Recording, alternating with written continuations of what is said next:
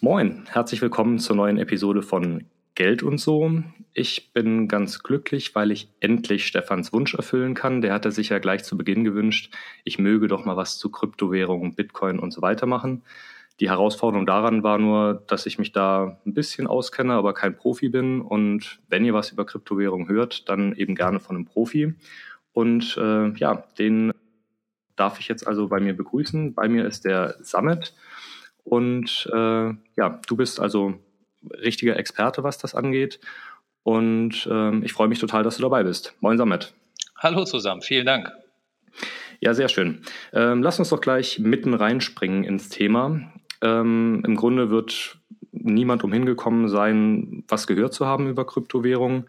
Aber warum heißen die überhaupt Kryptowährungen? Also was ist denn das eigentlich? Ähm, Kryptowährungen sind im Grunde genommen Codes, die auf eine ganz bestimmte Art und Weise verschlüsselt worden sind. Ähm, die Verschlüsselung basiert auf der Wissenschaft der Kryptographie und gilt als sehr, sehr sicher. Und wie man aus dem Namen schon erkennen kann, Kryptographie ähm, ist es, ähm, ist es eine sehr, sehr sichere ähm, Währung. Ähm, eigentlich kann man sich das so vorstellen. Ihr kennt ja die Rabattaktion eines jeden Online-Händlers. Also bei Eingabe eines Codes erhält man einen Rabatt. Bei einer mhm. Kryptowährung geht es um eine Einheit einer Währung. Dieser Code ist eben so verschlüsselt, dass ihn niemand entschlüsseln kann. Und daher gilt er als nicht manipulierbar. Man kann diesen Code also nicht vervielfältigen, wie man es mit Münzen oder Scheinen machen kann. Okay, also heißt Krypto letztlich, also einfach wie man es vielleicht auch von der Verschlüsselung von, von E-Mails oder von wichtigen Daten kennt, heißt einfach mal, also Kryptowährung, Coins, also dass da irgendwas mit, mit, mit Geld ist oder mit irgendwas, was man in Geld tauschen kann und das ist mhm. verschlüsselt und weil das verschlüsselt ist, ist es also besonders sicher. Jetzt hast du gerade selbst den Vergleich schon aufgemacht zu irgendwelchen Gutscheincodes und ähnlichem. Äh, was ja. ist denn jetzt das Revolutionäre an diesen Kryptowährungen? Weil du hast ja sehr recht. Also jetzt würde ich zunächst mal denken, ja toll, dann ist das ja im Grunde ja wie ein Gutschein, der verschlüsselt ist. Oder ist da noch mehr dahinter? Das Revolutionäre ist, dass ähm, Kryptowährungen global agierend ist. Also ein Gutscheincode äh, als Beispiel, mhm. auch wenn er sicher ist, kann ich halt eben nur bei Amazon einlösen, aber nicht bei eBay. Oder ich kann ihn bei PayPal einlösen, aber nicht bei äh, irgendwo anders, bei Salando zum Beispiel. Mhm. Ähm, und so eine Kryptowährungen äh, oder eine Kryptowährung an sich kann ich ähm, weltweit einsetzen. Ich kann damit tauschen, also gegen eine andere Währung, eine x-beliebige Währung. Ich kann damit aber auch ähm, Waren tauschen. Ich, ich gebe meinen Kryptocode her, um ähm, ähm, ein Auto zu kaufen oder um einen PC zu kaufen oder auch eine Pizza zu, zu kaufen. Ähm, und da ich halt, egal wo ich mich aufhalte, in welchem Land ich mich aufhalte, ich mich nicht darum kümmern muss, dass ich die entsprechende Währung bei mir habe und auch schauen muss, wie ist die, wie ist der, die Umrechnungskurse, bin ich da, zieht mich da jemand über den Tisch und so weiter, ist das ähm, ein sehr, sehr positives Geschäft, Geschäftsmodell. Okay, also zum, zum tatsächlichen operativen Handling kommen wir vielleicht später noch, wenn du noch ein bisschen was zu FX Flat erzählst, ähm, wo du ja tätig bist. Ähm, ja. Weil das vielleicht dann besonders plastisch wird, wenn man tatsächlich mal so Schritt für Schritt durch so eine Bitcoin-Transaktion vielleicht auch so ein bisschen durchgeht, exemplarisch, damit diejenigen, die Berührungsängste ab bauen wollen. Und also einmal mehr ist das hier natürlich keine Beratung. Und selbst wenn der eine oder andere von euch hinterher denkt, ja, aber jetzt lege ich los mit Krypto, macht das gerne, mhm. aber macht das eigenverantwortlich, weil ich euch jetzt äh, nicht eben individuell hier Beratungen anbieten kann, was äh, Kryptowährung angeht, über einen Podcast. Ähm, aber vielleicht erst nochmal einen Schritt zurück. Diese Kryptowährungen äh, hört man ja immer zusammen im Zusammenhang mit dieser Blockchain. Und ja. jetzt, also wird man erstmal mit irgendwas mit Krypto konfrontiert und kennt sich nicht aus und dann kommt gleich das nächste hinterher. Was zur Hölle ist denn jetzt diese Blockchain?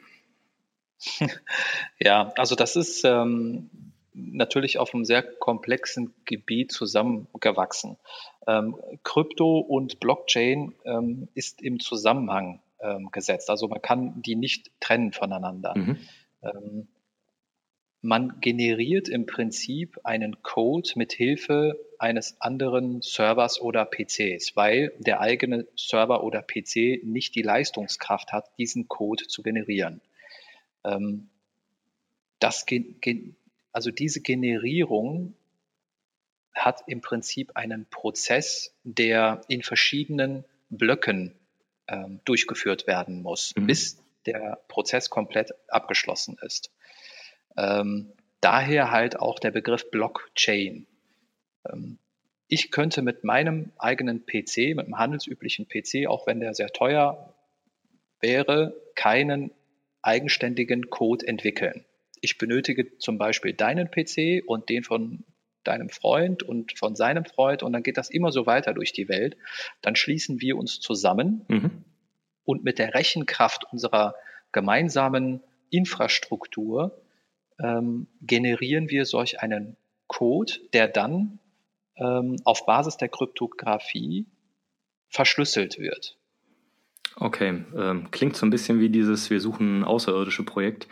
Ähm, das kriege ich nicht ganz zusammen, aber da gab es ja irgendwie auch die Möglichkeit, eigene Rechnerleistungen zur Verfügung zu stellen, damit da toller nach irgendwelchen Signalen gesucht werden kann. Genau. Aber damit hat Krypto natürlich nicht gar so viel zu tun. Genau, also überhaupt dieses ganze Code-Geschichtchen, stelle ich mir das richtig vor, wenn ich mir vorstelle, dass es da eigentlich darum geht, Rechenaufgaben zu lösen. Die am ja. Anfang mal relativ einfach waren, die aber mit jedem, also zumindest bei Bitcoin, ähm, was ja nur eine dieser Kryptowährungen ist, ähm, immer komplexer wurden über die Zeit, was eben heißt, man braucht immer mehr Rechner und Freunde, die Rechner zur Verfügung stellen, um einen so einen Bitcoin auszurechnen. Das Coole daran ist ja dann, glaube ich, dass wenn man das richtig ausgerechnet hat, dann gehört einem dieses Bitcoin-Geschichtchen sogar. Das heißt, man kann die Dinger entweder kaufen oder selbst herstellen, wobei das Selbstherstellen, fürchte ich, nicht mehr ganz trivial ist.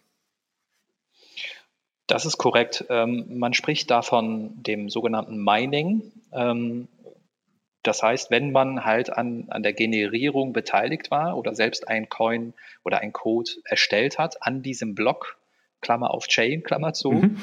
äh, dann erhält man einen ganz bestimmten Anteil, das ist ein geringer Anteil, ähm, eines zum Beispiel Bitcoins.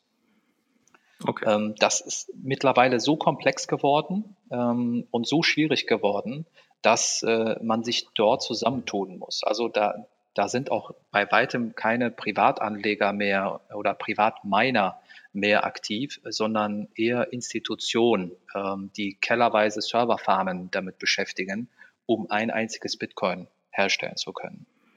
Genau, ich habe jetzt gehört, die Chinesen sind da irgendwie ganz vorne mit dabei, was irgendwie auch spannend ist, weil also China ja sowieso kommt als, als große Volkswirtschaft allgemein und die scheinen, was Kryptowährung angeht, eben allen anderen Nationen relativ schnell den Rang abgelaufen zu haben.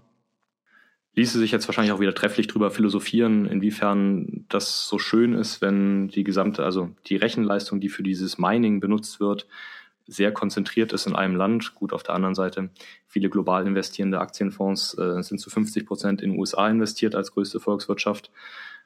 Da ist dann vielleicht auch die Frage zu stellen, inwiefern das die globale Wirtschaft tatsächlich akkurat abbildet. Ja, aber diese China-Nummer ist richtig, ja? Das ist korrekt. Ähm, das äh, wird vermehrt in China produziert. Dafür gibt es aber auch eine ganz einfache Erklärung, nämlich die Energiekosten.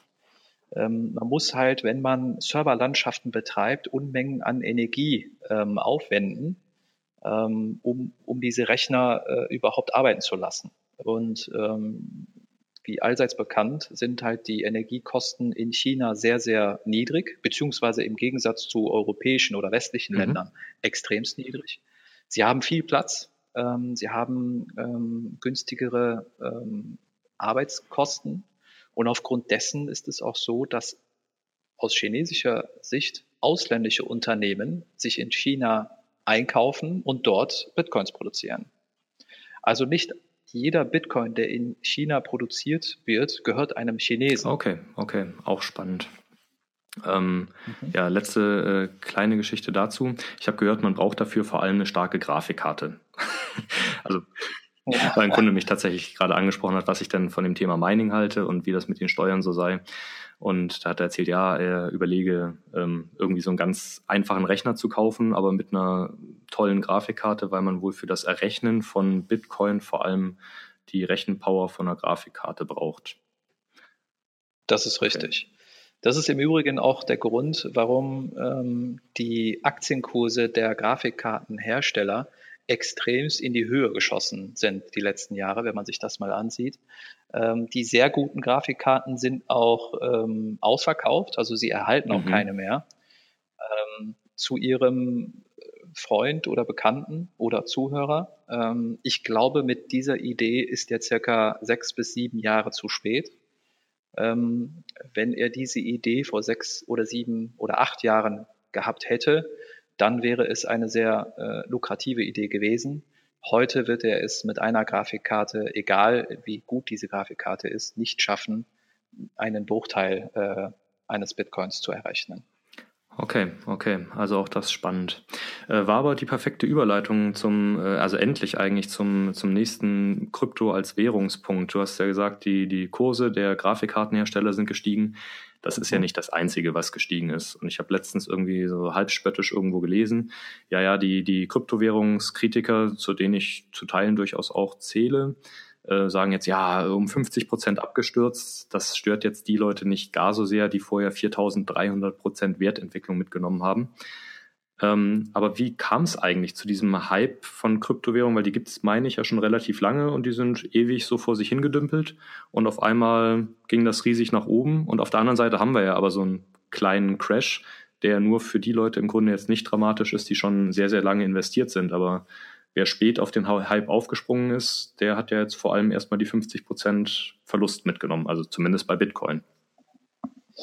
Ja, das ist richtig. Also ähm, die, die Informationen um, um äh, Kryptowährungen selber äh, sind ja erst einmal sehr, sehr skeptisch ähm, betrachtet worden von allen. Ähm, mhm. Als jedoch Unternehmen wie zum Beispiel Starbucks oder diverse Pizzaketten Kryptowährungen als Zahlungsmittel akzeptiert haben, war die Nachfrage viel höher als das Angebot dieser Währung.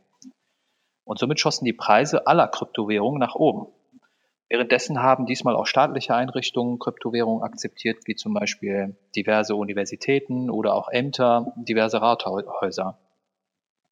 Und das beschleunigte den Hype, ähm, sodass der Wert der Kryptowährungen äh, in, in zum Beispiel Euro um ein Vielfaches gestiegen ist.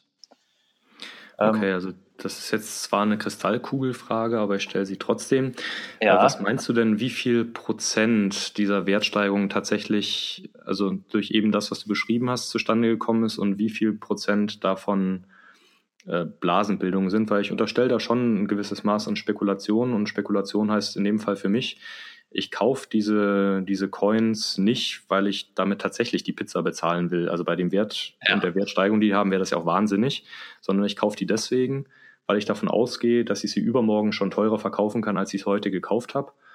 Und das ist eben, also insofern reine Spekulation, als ich ja anders als bei einer Aktie zum Beispiel ja keinen Wert habe, der dahinter steht. Also ich kann mir ja nicht einen Geschäftsbericht von einem Bitcoin angucken und kann mir sagen, ah, okay, die haben da und da entwickelt oder haben sich den und den Markt erschlossen. Ähm, jetzt müsste das eigentlich fundamental nach oben gehen, sondern Bitcoin sind eben da und am Ende ist ja in der Wirtschaft alles immer eine Frage von Angebot und Nachfrage. Und wenn das Angebot begrenzt ist und viele Leute das haben wollen, dann steigt eben der Preis. Und wenn das viele glauben, dann steigt der Preis eben schnell und stark. Und ähm, ja, was meinst du denn? Also war da vor, vorwiegend, dass sich das tatsächlich durchgesetzt hat mit gutem Grund dahinter oder war da überwiegend eher die Spekulation? Also mit Sicherheit überwiegend die Spekulation. Ähm, zu deiner Eingangsfrage, in welchem Maße äh, die Spekulation daran partizipiert hat, ähm, kann ich leider nichts zu sagen, weil das tatsächlich dann Kristall Kugel schauen wäre. Ähm, aber man sieht es ganz eindeutig an dem, an dem Preis. Ähm, wir waren noch vor wenigen Wochen bei einem Wert eines Bitcoins von etwas über 20.000 Dollar. Mhm, und wir ja. sind heute bei circa 8.000 Dollar. Und ähm, das sieht man ganz deutlich, dass wir den Gipfel der überzogenen Erwartungen verlassen haben und befinden uns in Richtung des Tals der Enttäuschungen. ähm, aber von einem Crash will ich hier äh, nicht sprechen, weil die Überzogenheit wurde gedämpft von Gegnern der Kryptowährungen, wie zum Beispiel von diversen Zentralbanken, die die Macht der Geldflusskontrolle fürchten. Mhm. In Südkorea zum Beispiel treten Vorschriften in Kraft, die die Anonymität des Bitcoin-Netzwerks aushebelt. Mhm. Ähm, des Weiteren hat Facebook, das habt ihr bestimmt mitbekommen, auch kürzlich ein Werbeverbot für Kryptowährungen ausgesprochen. Ja. Und das alles verunsichert natürlich die hohe Anzahl der Nachfrager und der Preis für eine Kryptowährung geht somit äh, zurück. Ja, das ist überhaupt ein, ein spannender Punkt, ähm, weil ich persönlich jetzt, also ich bin 35, äh, ich habe zwar jetzt schöne, gute Börsenphasen mitgekriegt, aber eigentlich noch nicht so eine richtige Hysterie im, im positiven Sinne. Also der neue Markt, der war für mich noch ein bisschen zu früh, äh, um 2000. Und ja. äh, es ist ja also wirklich der völlige Wahnsinn. Und ich frage mich zuweilen, ähm, wie viel Schaf im Menschen steckt, wenn er in der Masse ist ähm, weil also man ja auch immer wieder gelesen hat, dass Unternehmen, die mit Kryptowährungen, Blockchain-Technologie und so weiter eigentlich nichts zu tun haben, einfach nur auf die pfiffige Idee gekommen sind, ihren Firmennamen zu ändern in irgendwas mit Krypto, Bitcoin, Blockchain und auf einmal gehen die Aktienkurse nach oben. Also die Leute im Grunde nach Name-Dropping ihre, ihre Aktienauswahl treffen wo ich denke, das, das kann doch nicht euer Ernst sein. Und das wurde mir eben von Kollegen erzählt, dass das im neuen Markt damals genauso war. Also alles, was irgendwie mit Internet war, wurde blind gekauft, weil sie sagen, nee, Internet muss ja explodieren, ist egal, was die machen, steht da drauf, kaufe ich jetzt mal. Und ähm, bis hin zu, da habe ich allerdings jetzt keine Quellenkritik betrieben. Ähm, ich habe auf jeden Fall in irgendeinem Newsletter, meine ich, war das gelesen von einem Unternehmen, die nicht Bitcoin eingesammelt haben, sondern dieses Ethereum-Zeugs da. Ja. Und äh, die sich dann aus dem Staub gemacht haben sollen mit dem Geld der Investoren und auf deren äh, Internetseite dann nur noch Penis zu lesen war. ja. ähm, ja, und überhaupt, also ich glaube, der Hintergrund bei Facebook war ja auch, dass die eben Angst haben vor Betrugsfällen im Zusammenhang mit Kryptowährungen. Also gar nicht mal, dass Facebook jetzt strategisch ein Gegner wäre von Bitcoin und Konsorten, sondern dass die eben einfach auch die Gefahr sehen, dass Leute ja diese Hysterie ausnutzen und einfach nur durch Name-Dropping Geld einsammeln, um sich dann äh, wieder zu verschüssen. Und ähm, ja, das ist das ist richtig. Aber dieser diesen Effekt hatten wir tatsächlich auch in den 2000ern ähm, im, im neuen Markt. Den habe ich erlebt, ähm, auch als äh, Bankberater in Anführungsstrichen. Ich bin äh, gelernter Bankkaufmann mhm. ähm, und ich kann mich sehr gut daran erinnern, als ähm, die Tante Emma in Anführungsstrichen an den Schalter gekommen ist und hat gesagt, ich möchte gerne äh, Medion zeichnen. Ja, und wusste A, nicht, was Medion überhaupt ist und B, äh, auch nicht, was, was man denn da überhaupt zeichnet. Ähm, Wahnsinn. Das halt dieses, ähm, dieses Herdentrieb. Ähm, wenn die Bildzeitung schreibt, ähm, das ist, äh, hier ist die Geldpressmaschine, dann laufen alle dahin. Dem ist leider so. Das ähm, sehe ich immer wieder. Das äh, habt ihr auch gesehen in der Immobilienkrise in Amerika. Ja. 2006 genau. bis 8, wenn ich genau, mich nicht genau. recht erinnere. Genau. Ähm, und da hat auch jeder äh, das vierte und fünfte Haus beliehen und gekauft, äh, weil die gedacht haben, es ist eine Geldpressmaschine, es funktioniert ja. Und das Gleiche passiert auch jetzt. Ähm, jeder spricht von Krypto. Selbst mein Sohn, der ist äh, elf, hat mich äh, auf Bitcoins angesprochen, ähm, weil das ein Thema wohl in der Schule ist. Und äh, ja, und da sieht man halt einfach, wenn die Gier gepaart mit dem Herdentrieb aufeinander prallt, dann entstehen solche Hypes äh, und dann auch der umgekehrte Schluss, was wir aktuell sehen, dass es in der gleichen Geschwindigkeit auch wieder runterkommt. Ja, also genau, spannend. Das erinnert mich gerade an eine private Veranstaltung, die ich gestern hatte. Wunderbares Format, Plattensalon nennt sich das Ding. Da treffen wir uns immer mit äh, Freunden und äh, bringen uns gegenseitig Platten mit und dann hören wir Musik zusammen.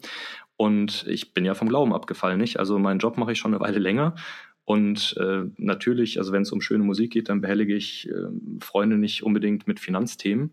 Musste ich in dem Fall gar nicht. Wir haben bestimmt eine halbe Stunde über Kryptowährungen und alles, was dazugehört, äh, gesprochen. Also das, das Format gibt es schon länger und es ist Wahnsinn. Also bunt gemischte Berufe, die da rumsaßen, außer mir niemand, der irgendwas mit, mit Finanzen zu tun hat. Und auf einmal, also ich, ich bin vom Glauben abgefallen. Ich dachte, was ist denn hier los? Und ich, ich war da jetzt nicht Redeführer, sondern das ging da locker, flockig, bunt durcheinander. Und ähm, also insofern finde ich das eigentlich auch irgendwie wieder ganz schön, weil ich finde sowieso, dass die deutsche Anlegerkultur jetzt nicht besonders gut ist. Und wenn äh, die Oma Emma da jetzt Medion gezeichnet hat, dann war das vielleicht ein uninformierter Kauf, aber auf der anderen Seite fände ich ganz schön, wenn wir wieder ein bisschen eine bessere Aktienkultur in Deutschland bekämen.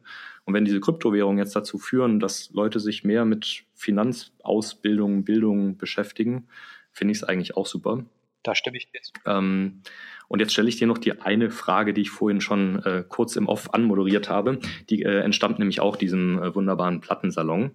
Äh, da sagte nämlich der Andi, moin, äh, dass Bitcoin doch auch dazu führen könnten, dass sich äh, Geld weiter entdemokratisiert, weil man vielleicht ja auch davon ausgehen könnte, dass das eine gewisse Elitenbildung ist, die da passiert und dass es ja nichts demokratisch gewähltes, irgendwie durch die Regierung gestütztes ist, sondern ja ein komplettes Währungsparalleluniversum und ähm, fragte mich dann, kann man das so sagen oder ist das irgendwie einmal zu wenig um die Ecke gedacht? Und ich habe gesagt, ja, pff, ich mache es mir relativ einfach, ich reiche ja, die Frage einfach an dich Also weiter. zunächst einmal glaube ich nicht, dass wir Stand heute eine Demokratie in, in unserem Geldsystem haben. Im Grunde genommen ist es ja ein, ein Monopol, was äh, in unserem Euroraum die EZB hat, also die Europäische Zentralbank die allen nationalen Banken mhm. bestimmte Regeln ähm, draufdrückt, die ja sagt, ihr müsst aber dieses vorhalten, dürft dieses nicht ähm, ausgeben, müsst dieses und jenes. Also es gibt sehr, sehr viele harte Regeln, die eingehalten werden müssen. Ähm, der Geldmengenzuwachs wird auch von der EZB kontrolliert ähm, oder auch von der, äh, mhm. von der Bundesbank ähm, und anderen nationalen äh, Banken. Dementsprechend glaube ich nicht, dass wir hier von einer Demokratie sprechen können, weil bei einer Demokratie halt die Mehrheit ähm, Gewicht hat. Dem ist hier nicht so. Mit, mit Kryptowährungen verfallen wir allerdings in die Anarchie. Ähm, bei Kryptowährungen gibt es keine EZB mehr. Es gibt keine Nationalbank mehr oder eine Bundesbank mehr, ähm, weil keiner kann diese Währung kontrollieren. Wenn ich Bitcoins habe und ein sogenanntes Wallet, auf dem meine Bitcoins lagern, also das Bitcoin-Konto quasi, dann ähm, weiß mhm. das A niemand, weil auf diesem Wallet steht nämlich nicht mein Name, sondern nur eine Nummer. Und wenn ich äh, eine Platte von dir kaufen sollte und du auch solch ein Wallet hast, was nur aus einer Nummer besteht, dann transferiere ich einen Bitcoin hinüber und das war's. Keiner kann aber sagen, dass das von mir an dich gegangen ist, persönlich, und warum das passiert ist. Man kann nur sehen, dass von einem Konto mit der, mit der Kontonummer 124 an Kontonummer 573 ein Bitcoin gegangen ist. Und das war's. Das hat Vor- und Nachteile, definitiv. Da sind halt die Leute, die da sagen, ich habe aber Privatsphäre, ich möchte nicht, dass man das weiß. Das ist äh, sehr, sehr gut. Ähm, ein anderer Nachteil ist, ähm, dass wir da alles äh, transferieren können. Also anstatt deiner Platten kann ich auch eine Tonne Koks kaufen oder Waffen oder was auch immer mhm. verboten ist. Ähm, da gibt es also die eine als auch die andere Seite. Genau, so ein Datum, was man sich da zumindest angucken muss, glaube ich, als jemand, der investiert ist, ist die nächste G20-Runde. Äh, wo Macron ja vorhat, äh, auf die Agenda zu holen, dass man sich um Geldwäsche kümmern soll im Zusammenhang mit Bitcoin. Also kurz zur Erklärung, wenn ich jetzt zur Bank gehe und ich möchte da mit einer größeren Summe Bargeld irgendeine Anlage tätigen, dann muss ich da Fragen beantworten zur Herkunft des Geldes. Und wenn ich dann sage, ja, das kommt aus Drogengeschäften, dann ist das nicht so gut. Äh, bei Bitcoin fragt einen halt niemand und deswegen wird vermutet, dass eben tatsächlich viel Geld aus illegalen Geschäften auch in Bitcoin kursiert, man kann da nur mutmaßen, aber äh, die Vermutung liegt auf jeden Fall nahe. Und eine andere Geschichte, die ich gehört habe, ist, dass sich äh, äh, Neonazis aus den USA äh, spöttisch bedankt haben bei Banken, die abgelehnt haben, weiter Geschäfte mit ihnen zu machen. Die mussten dann zwangsläufig eben irgendwie über Kryptowährungen ihre Geschäfte abwickeln, was durch den Wertzuwachs in, äh, in den Kryptowährungen dazu geführt hat, dass die jetzt äh, eine Menge Millionäre in ihren eigenen Reihen haben und haben dann eben äh, geschrieben, ja, vielen Dank, liebe Banken, äh, dass wir in Kryptowährung gehen mussten. Jetzt haben wir auf einmal eine ganze Menge Geld, um unsere Ideen weiter zu verbreiten. Und ja, also das ist also eben definitiv eine Schattenseite. Ne?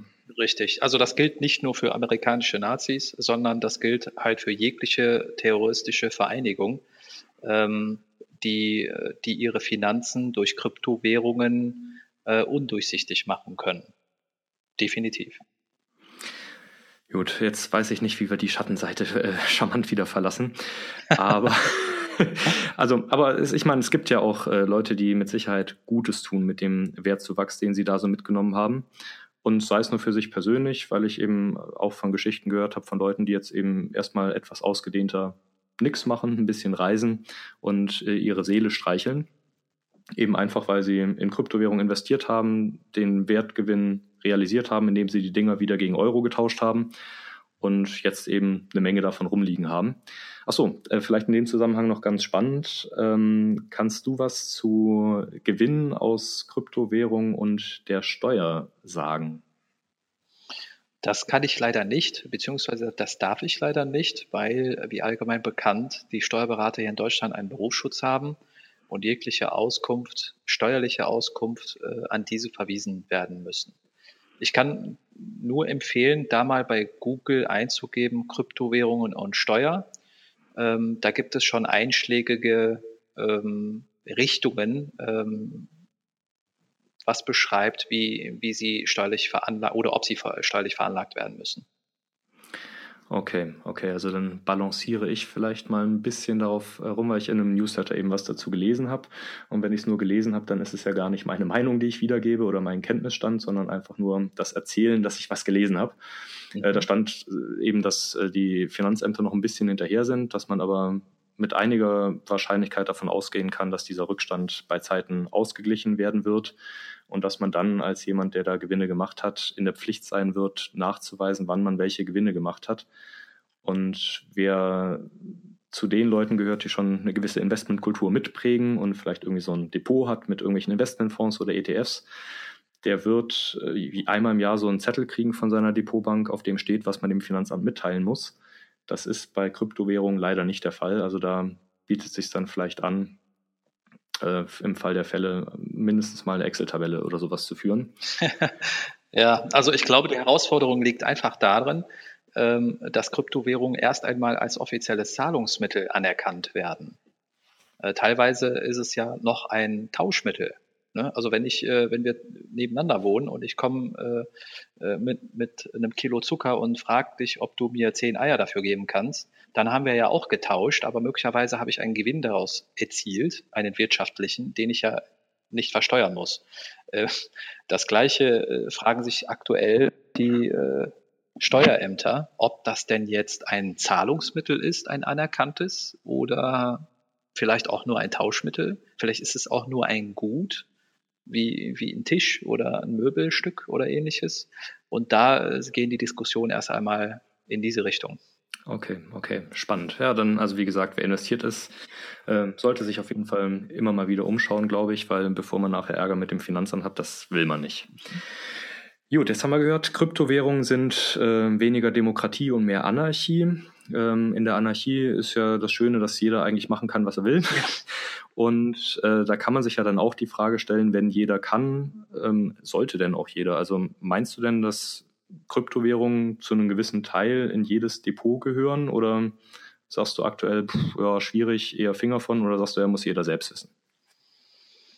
Also ich glaube äh, nicht, dass das ähm, der richtige Zeitpunkt ist heute ähm, oder jetzt, äh, Bitcoins oder Kryptowährungen ins Depot zu legen. Ähm, die, diese Kryptowährungen müssen sich mit der Zeit noch bewähren, meines Erachtens. Das ist noch viel zu früh. Ähm, zu den bereits bewährten Kryptowährungen gehören allen voran Bitcoins oder Ethereum. Alle anderen mhm. müssen ihre Daseinsberechtigung durch die Zeit erst äh, verdienen. Damit möchte ich nicht sagen, dass alle anderen irgendwie Luftnummern sind oder äh, verschwinden werden, äh, sondern eher, dass sie möglicherweise keinen langfristigen Bestand haben können. Ja, also liegt fast nahe, weil ich habe letztens gelesen, dass es ähm, 1400 verschiedene Kryptowährungen geben sollen. Die Zahl ist, glaube ich, ein bisschen mit äh, Vorsicht zu genießen, weil da mit Sicherheit äh, Luftnummern, die als solche geplant sind, mit dabei sein werden. Also irgendwelche verkappten Startups, die clever sind und sagen, ja, wir nennen uns mal irgendwas mit Bitcoin und tun so, als würden wir irgendwas mit Technologie machen. Und am Ende des Tages wollen wir eigentlich nur schnell viel Geld einsammeln, weil wir merken, die Leute springen drauf mhm. an. Nichtsdestoweniger, also selbst wenn es nur 400 wären und nicht 1400, dann wäre das ja immer noch eine ganze Menge. Ähm, und ähm, ja, also gibt es da überhaupt irgendwie eine Möglichkeit oder Kriterien zu sagen, unter welchen Gesichtspunkten kann ich mir die denn angucken, um zu entscheiden, welche davon ich vielleicht kaufen möchte oder nicht? Oder sagst du, ja, also wer Spielgeld übrig hat, der kann ja mal ein bisschen streuen und nimmt einfach die. Also ich glaube, es gibt auch irgendwelche Rainbow Coins und so ein Krempel. Also man kann ja dann auch wieder nach charmanten Namen kaufen oder ja. sagst du, oh, schwierig, lieber die etablierten und den Rest vorerst mal beobachten. Also ich persönlich würde, wenn ich äh, Kryptowährungen kaufen würde, äh, was ich nicht getan habe, ähm, würde mir an renommierten Kryptobörsen ähm, die Umsätze derer ansehen und würde mhm. wahrscheinlich mhm. die Kryptowährung kaufen, die den höchsten Umsatz in den letzten sechs bis zwölf Monaten hatte. Weil ich davon ausgehen muss, dass sehr viele dieses, ähm, diese Kryptowährung handeln ähm, und dieser nicht gleich von der Bildfläche verschwinden wird. Okay, ja, guter Punkt. Also die Liquidität im Grunde von der jeweiligen äh, Währung. Weil was viele, glaube ich, in dieser Hysterie jetzt auch gerade nicht so richtig auf dem Schirm haben, ist, dass ich ja, wenn das nach unten geht mit den Kursen relativ schnell und ich will schnell verkaufen, dann weiß ich zum einen von Leuten, die solche Währungen handeln, dass so ein Bitcoin-Handel inzwischen auch mal eine halbe Stunde dauern kann. Mhm. Und wenn die Kurse wirklich nach unten stürzen, dann kann eine halbe Stunde wehtun. Das liegt eben daran, dass diese Rechenoperationen inzwischen so aufwendig geworden sind. Äh, und zum anderen brauche ich ja, wenn ich verkaufe, ähm, immer jemanden, der kaufen will. Und wenn die Kurse eben sehr rasant stürzen, dann kann es vielleicht auch sein, dass gar nicht ganz sicher ist, also ob da ein Preis gestellt wird. Ne? Also ein Börsenhändler, der muss ja wissen, zu welchem Preis kann ich denn jetzt Käufer und Verkäufer zusammenbringen. Wenn der Preis aber im Grunde äh, zehnsekündlich fällt, dann ist das ein bisschen schwierig, einen Preis festzumachen. Und insofern also sollte man für Extremszenarien vielleicht im Hinterkopf haben, dass sowas vielleicht passieren könnte. Das ist richtig. Äh, zum einen ähm, hat man hier das, das Marktpreisrisiko, was du gerade angesprochen hast. Ähm, zum anderen aber auch das Liquiditätsrisiko, aber auch das Adressenausfallrisiko. Ähm, das letztere ähm, ist zum Beispiel, wenn ich an einer Börse handle und auch mein Wallet dort habe, wo meine Kryptowährungen enthalten sind, ähm, und diese Börse äh, Konkurs anmeldet. Das ist tatsächlich auch passiert vor einigen Jahren. Mhm. Da hat äh, die Börse ähm, die, die Segel gestrichen und hat gesagt, es, äh, hier geht's nicht mehr weiter. Und dementsprechend sind auch alle Kryptowährungen der Kunden, die dort waren, abhanden gekommen. Ja, Wahnsinn. Und äh, genau, spannende Geschichte, Sicherheit und, und Bitcoin. Also ich glaube, die Rechenoperationen, da müssen wir uns nicht großartig drüber unterhalten. Also die sind sicher nach allem, was ich gelesen habe. Also das ist nicht hackbar, dass man da jetzt irgendwie dazwischen grätscht. Mhm. Was aber offenbar passieren kann, ist, dass die diese ja, die Menschen, die diese Wallets zur Verfügung stellen, also diese Online-Konten, auf die man seine Bitcoins buchen kann, dass die irgendwie gehackt werden. Und ich habe es jetzt nicht im Detail nachvollzogen, aber ich meine, da gab es schon ein, zwei Fälle, irgendwas mit Südkorea, meine ich, im Hintergrund zu, äh, Hinterkopf zu haben, wo tatsächlich äh, Bitcoin abhanden gekommen sind. Ja, das ist, äh, das ist korrekt. Ähm, wie du richtig gesagt hast, die Kryptowährungen selber sind ähm, bereits sehr, sehr sicher verschlüsselt. Also den Code kann man dort nicht knacken. Ähm, aber die Wallets beziehungsweise die Börsen kann man knacken. Und um da ähm, auf der sichersten Seite äh, zu sein, hat man die Möglichkeit, ähm, sich seine Codes herunterzuladen auf dem Stick zum Beispiel oder auf eine externe Festplatte. Das Risiko ah, okay. liegt dann auf dieser externen Festplatte, ne? bei dir zu Hause. Also wenn, wenn dann jemand reinkommt und die Festplatte mitnimmt, sind die auch weg. ja, da gibt es ja auch diese lustige Geschichte von diesem Menschen, der seiner Freundin, Frau irgendwie sowas nicht erzählt, dass er auf irgendeinem USB-Stick, den er weggeschmissen hat, ja, noch irgendwie 100 Bitcoins hat oder so und der jetzt auf irgendeiner Mülldeponie durch die Gegend rennen soll, um seinen Stick zu suchen. Genau.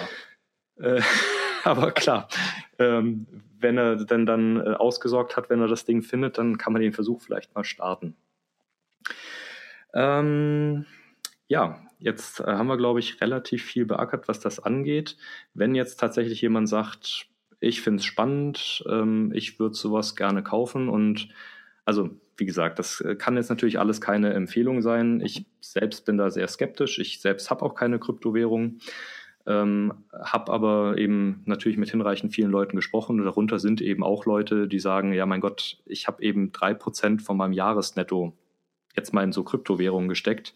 Und mir ist schon klar, dass das Geld weg sein kann am Ende. Kann aber auch sein, dass es funktioniert und das ist es mir jetzt einfach mal wert. Und da, ja, also ich meine, was soll man darauf erwidern? Kann man natürlich so machen. Also wenn man weiß, das ist Spielgeld, ich meine, Leute können ja auch ins Casino gehen mit ihrem Geld oder Lotto spielen. Warum nicht? Und äh, im einen oder anderen Fall hat es schon geklappt. Ne? Also die waren dann so clever, sich einfach das, was sie einge eingesetzt haben, an Geld äh, so, äh, wieder rauszunehmen, sobald das der Gewinn war und haben den Rest einfach drin gelassen. Und im schlimmsten Fall ist eben alles wie vorher. Und im besten Fall äh, haben sie eine Menge Geld damit verdient. Ähm, aber wie geht denn das jetzt? Also wie kann man Kryptowährungen überhaupt kaufen? Ähm, ich meine, das kann man ja zum Beispiel sogar bei euch bei FX Flat machen. Teilweise. Ähm, also zunächst einmal äh, auf die Frage, wie kann man denn überhaupt so eine Kryptowährung kaufen? Ähm, es gibt ähm, sehr viele äh, Kryptobörsen. Ähm, mhm. Da, da, kann man einfach in Google mal Kryptobörse eingeben und da bekommt man wirklich eine unzählige Anzahl äh, von Börsen. Die bieten den Handel von richtigen Kryptowährungen an. Also von Bitcoin, von Ethereum, Litecoin und wie sie alle heißen. Dazu eröffnet man dann ein sogenanntes Wallet. Das ist quasi das Konto für diese Kryptowährungen und zahlt auf dieses Wallet äh, Geld ein. Mhm. Weil äh, man muss ja den Gegenwert bezahlen für die Kryptowährung, die man kauft. Dafür muss das Geld halt äh, bereits vorhanden sein. Ja, und dann ähm, kauft man solch eine Kryptowährung, zwei oder drei, und erhält dann die Bestätigung auf dem Wallet, dass diese Kryptowährungen vorhanden sind. Diese werden dann auch ähm, marktaktuell bewertet. Ähm, du kannst dann mit deinem Wallet auch bezahlen. Also wie eben gesagt, bei Starbucks oder diversen Pizzaketten oder aber auch äh, auf diversen Universitäten in Amerika zum Beispiel, ja, in der Bücherei oder sowas, ähm, und du leist dir was auf, aus, dann kannst du mit 0,0001 Bitcoins äh, da deine Laie äh, äh, begleichen, ja, mit diesem Wallet. Das ist dann tatsächlich gut, wenn man halt äh, echte Transaktion vorhat. Ähm, bei uns, bei der FX Flat Wertpapierhandelsbank ist es so, dass wir Produkte anbieten, die man auf dem Markt ähm, handeln kann und hier auch nur die Preisdifferenz ähm, oder auf die Preisdifferenz spekulieren kann. Ähm, bedeutet, zu uns kommt ein Kunde nur dann, wenn der gar nicht das Interesse hat, mit Kryptowährungen zu bezahlen, sondern nur das Interesse daran hat, diese Preisschwankungen in den Kryptowährungen mitzunehmen. Warum soll er dann zu uns kommen? Ähm, bei uns muss er nicht 100 Prozent des Gegenwertes hinterlegen. Also wow. wenn er, ja, also wenn er äh, an einer Kryptobörse einen Bitcoin kaufen möchte, dann bezahlt er jetzt 8000 Dollar circa für eins. Mhm. Und bei uns ist es so, dass er ein sogenanntes CFD dafür erhält. CFD steht für Contract for Difference, also ein Differenzkontrakt. Mhm. Ähm, da, daraufhin bezahlt er 2500. Und bezahlen ist vielleicht ähm, das falsche Wort. Er hinterlegt eine Sicherheitsleistung in Höhe von 2500 Dollar und hat das Recht, diesen Derivat oder dieses CFD auf einen Bitcoin später wieder bei uns zu verkaufen und die Preisdifferenz ausgezahlt zu bekommen oder belastet zu bekommen, je nachdem, ob es ein Gewinn oder ein Verlust für ihn war. Okay, okay. Mensch, das ist ja ein ganz großes äh, Finanzkino. ähm, das heißt, ihr macht also quasi gehebelte Kryptowährungsgeschäfte. Unter anderem, ähm, ja. Genau. Äh, also warum heißt sowas gehebelt? Weil man das immer so nennt, wenn da Fremdkapital, also geliehenes Geld mit dabei ist. Weil wenn ihr jetzt einen Bitcoin kauft, dann müsst ihr die 8000 zahlen. Also ihr könnt ja jetzt nicht auf einmal für 2,5 so ein, so ein Bitcoin-Ding zahlen. Mhm. Das heißt, wer für 2,5 bei euch diesen CFD kauft, der also handelt ja am Ende mit 8, hat aber nur 2,5 gezahlt. Das heißt, es ist also quasi wie so ein Mini-Kredit dabei. Und das kann bei solchen CFD-Dingern ja immer ein Wahnsinnsgeschäft sein, weil man eben den Gewinn ja mitnimmt auf die 8000, nicht auf die 2500.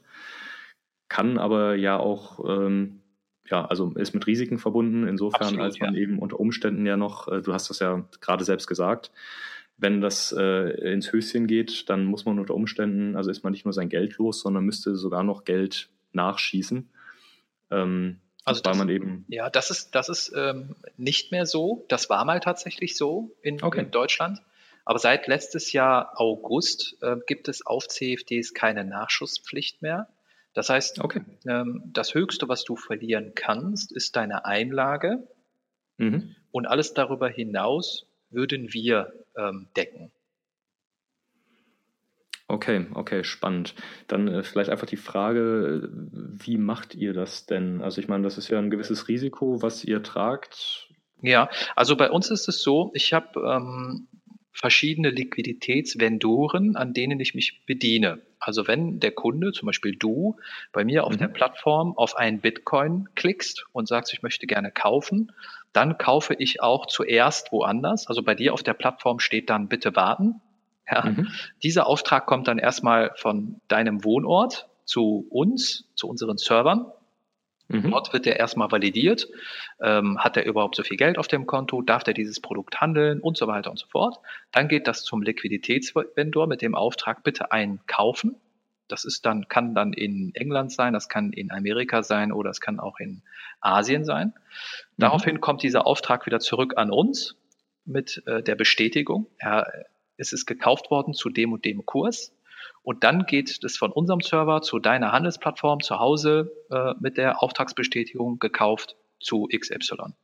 Und das Ganze, was ich jetzt erzählt habe, hat, einen, hat eine Geschwindigkeit von circa 20 Millisekunden.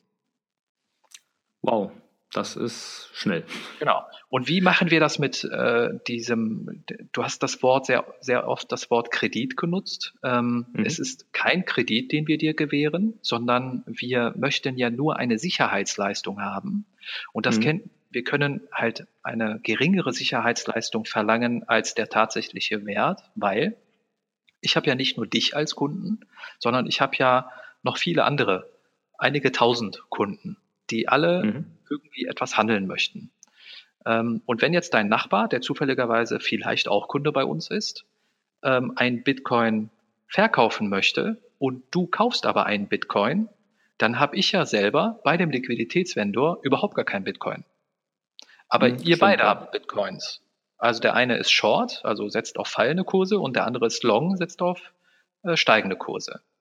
Und durch dieses sogenannte Netting-Effekt, was ich habe, dass halt sehr viele kaufen und verkaufen, habe ich nicht die gleiche Positionsgröße wie alle Kunden gleichzeitig.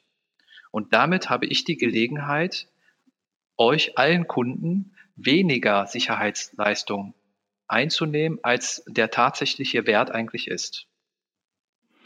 Okay, spannendes Konzept. Mhm. Ähm, ich kann mir vorstellen, dass der ein oder andere jetzt noch so ein bisschen Fragezeichen auf den Ohren hat. Und äh, weil es mir so viel Spaß macht, haben wir tatsächlich auch schon eine ganze Weile gequatscht, sehe ich gerade. Ja.